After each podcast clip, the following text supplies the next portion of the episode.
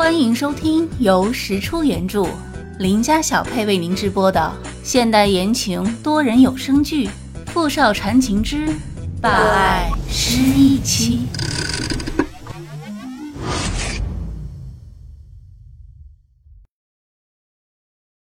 第十四集。失去，拥有，再见，重逢。如果两个人能再次牵手，对，就是他。石小念突然来了灵感，高兴的拿起笔，在稿纸上开始绘制新品设计图。一周后的新品创想大会上，几个董事看了石小念新的作品之后，都表示十分满意。也不知道傅明翰是怎么摆平上次设计稿泄露事件的。总之，这次创想大会结束之后，不但没有任何一个人再提起那件事情，石小念还收获了极好的口碑，坐稳了设计部科长的位子。总裁，你找我？傅明翰指着沙发上的礼盒：“这是给你准备的礼服，一会儿和我去参加慈善晚宴。”好。石小念也没有多问，大大方方的答应了。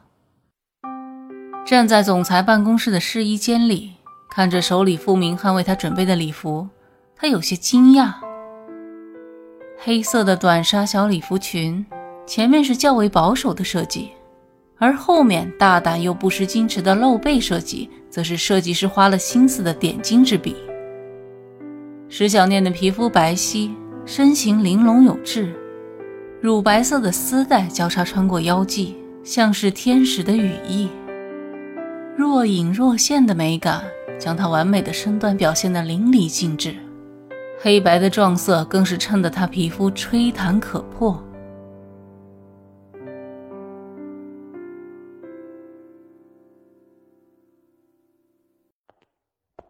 走出试衣间的石小念有一点点的拘谨，尤其当他看到傅明翰炽热的眼神时，更是开始不知所措起来，手都不知道该放哪儿了。傅明翰浅笑着，慢慢踱步到石小念的面前，蹲下身，亲手为她换上早已准备好的镶满水晶的银白色鞋子。石小念的脚要比一般女孩子的小一些，平时都穿五码或六码的鞋子。她有点担心，傅明翰为她准备的鞋子恐怕会有点大，不合脚。可当傅明翰小心翼翼地将水晶鞋穿在她的脚上时，居然刚刚好，石小念的心脏砰砰的跳个不停。这种感觉很陌生，但又似曾相识。又是这种复杂的感觉。他头晕目眩的看着傅明翰慢慢起身，一手揽过他柔软的腰肢，头渐渐低下来。看着这样的傅明翰，石小念的心沦陷了。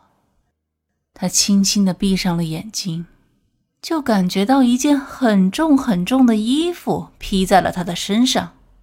你这个样子，我都有点不太想带你出去了。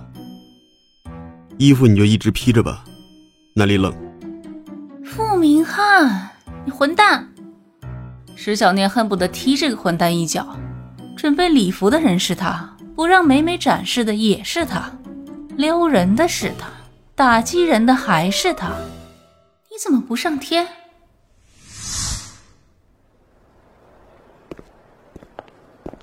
当石小念挽着傅大总裁出现在礼堂门口的时候，吸引了所有人的目光。哇，那是石科长吗？也太漂亮了！那条裙子，不是？嗯，是今年米兰设计师最新的设计。好像昨天早上才公布画稿，这算是首秀吗？就算他平日里穿的还不错，可他一个科长怎么买得起这件？那还用说，总裁送的吧？石小念挽着傅明翰走过长长的红毯，在台下，他轻轻放开手，傅明翰深情有礼的朝他微微一笑，然后转身迈上了讲台。很高兴今天各位能来参加我们公司举办的这场慈善晚宴。明翰集团自创建以来不断成长，能在众多企业之中有今天的地位，都要感谢今天在场的每一位朋友和伙伴。傅明翰说话时的每一次牵动嘴角，都会让台下的女孩子们心如小鹿乱撞。据说当年在学校的时候，傅明翰就是让全校女生们为之尖叫的校草。如今的他，更加成熟，更加有魅力，更让人难以自持。今天我在这里，以董事长的身份向每一位同仁表示感谢，并借此机会向我们的首席设计师石小念小姐表示嘉奖。希望日后我们明翰集团能拥有更多像石小姐一样出色的人才，让我们共同努力，再创辉煌。谢谢。啊，副总也太帅了吧！真是百闻不如一见呐！我觉得我马上要昏倒了。也不知道谁有这么大的福分，能嫁给副总啊！这么帅的男人，就是让我做个情人，我也愿意啊！有道理。你们两个太没追求了，你们看人家石科长都敢想。就是啊，他都可以，咱们也不是没有机会啊！员工之中吵吵嚷嚷，女人们都陷入了各自的玛丽苏幻想之中。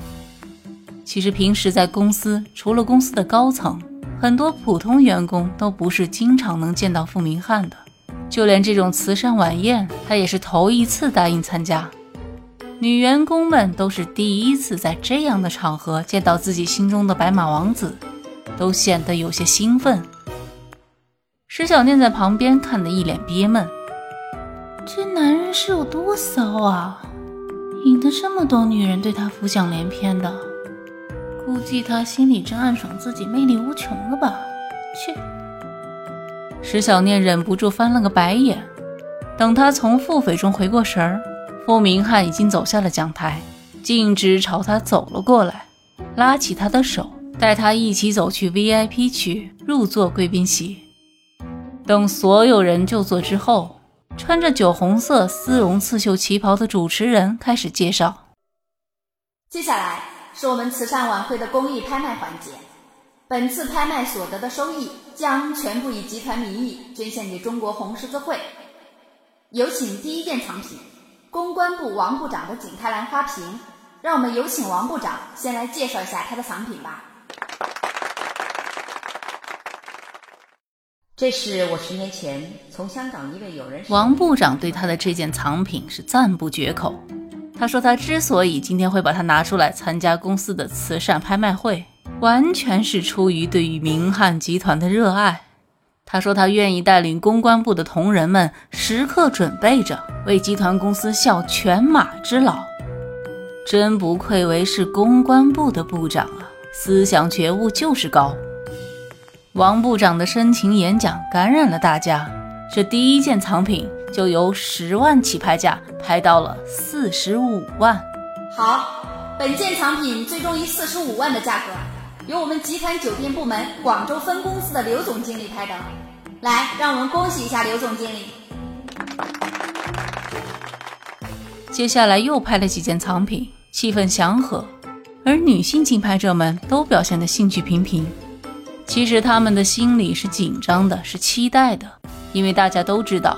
傅明翰这次也有东西拿出来参加拍卖，而他自己今天也一定会出价购买一件藏品，以此方式参与此次的慈善拍卖活动。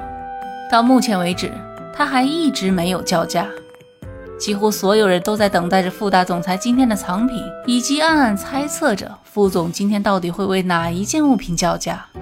对于他们而言，无论是拍下了总裁的藏品，还是与总裁竞价。